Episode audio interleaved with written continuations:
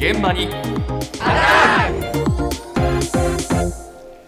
朝の担当は田中ひとみさんです。おはようございます。おはようございます。おはようございます。今日は家電のお話なんですが、うん。最近の家電は IT 化が進んで喋る家電が広がっているんです。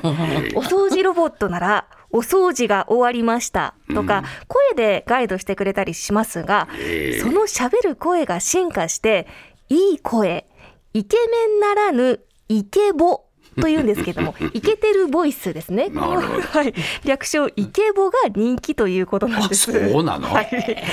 では実際にはどんなものなのか、ええ。ロボット掃除機のロボロックジャパンの成田しおりさんに伺いました。搭載されている声の種類は全部で12種類。共通語と英語の他に、関西弁、博多弁、広島弁、京都弁、津軽弁といった地域方言や癒し系羊、子供向けアニメ声といった種類がございます。私はですね、癒し系羊を設定しています。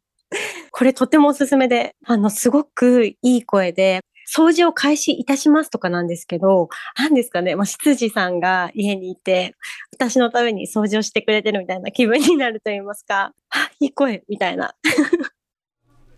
声をですね、カスタマイズできるんです。イケボに。でロボロずいぶんいックは。ろんな声があるのね。そうですねはい、結。構方言とか12種類揃っているそうなんですけれども癒し系あの羊って何かと思ったら、羊ね羊さんみたいな人がえの声だってことだ。そうですあそうなんです。ね。はい、あの、ええ羊のイメージってね、こう人によって変わるのかなと思うんですけれども、でもこの成田さんが熱く語っていた羊の声聞いてみましょうか。ご主人様ダストボックスのお掃除をお願いいたしますうん。どうですか？羊っぽいですか？もう一個いきますか？ちょっと気持ち悪くない？気持ち悪いとか言わないでくださいもう一個いきますね。お疲れ様でございますお掃除が終了いたしましたなんかやらしくない？どうでしょうかすごく丁寧な、いい声じゃないですか？ここが聞くとなんかちょっと嫌だまあね、な。そうですね。これ男性バージョンとか、いろいろ女性バージョンとかもあるようなんですけれども、まあ、これがご主人様って言われなくてもいいわな。羊さんってよくね、み身の回りにいないから。からね。そうですね身に使うわな。痒くなっちゃいますからね。ただね、あの慣れると愛着が湧くのかなと思って。そうですか。関西弁も聞いてみますか？僕が洗浄されたで掃除再開するわこれはどうです？可愛いですか？わざとらしいよ。これ津軽弁次いきます。これちょっとあの津軽の方じゃなきゃわからないかもしれないです。まああの故郷の声を方言を設定してこう懐かしい気持ちになるとか、そういったユーザーの方もいるみたいです。はい、あのまあこのようなサービス他にも広がっているようでして、あの実際のアニメですとか、人気声優とコラボした家電を続々出しているのがシャープです。はい。はい、こちらはどんな家電なのか、家電サービスの担当安田和則さんに伺いました。オーブンのヘルシオというものとですね、あとホットクックという商品がございまして、音声案内にゲーム、アニメのまキャラクターの声にカスタマイズできるような機能というのをサービスとして開始させていただいております。どちらかというとイケボに近い形で喋っています。渋い声の場合もあれば、ツンケンしたような感じの声もあればって、いくつかその声優様によっても、あの、バリエーション作ってもらって、本当にこうファンの方の熱量っていうのはですね、非常に強いのは、あの、把握はしてたんですけれども、想像以上の反響かなというところは感じてます。めちゃくちゃ違和感あると思います。違和感あるっていう。違和感がねあるっていうふうにご本人もおっしゃってたんですちょっと聞けれどもかせてよ。はいではまずはアニメの声からいきますね戦国バサラというアニメあゲームのキャラクターの真田幸村の声です今日も気持ちの良い朝でござるな。はい。これがあのホットクックにも搭載されているイケボあですね。そうですか。はい。もう一個いきますか。はい、どうぞ。今日も一日遅くまでお疲れ様でした。あとは十分な休息を。どうでしょうか。あの人気声優の尾形めぐみさんの声でこれが大人気だそうです。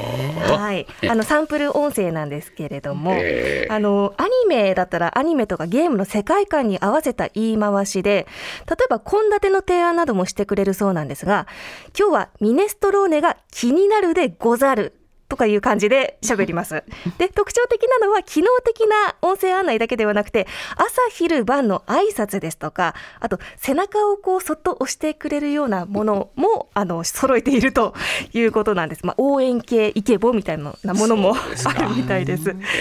でこちらのシャープのウォーターオーブンヘルシオそしてヘルシオホットクックではイケボはオプションになっていまして41コンテンツの中から声が選べるこれだけ仕様にど有料なんだろ？こちらは有料になります。価あ格がええ1コンテンツあたり3300円です。高っ。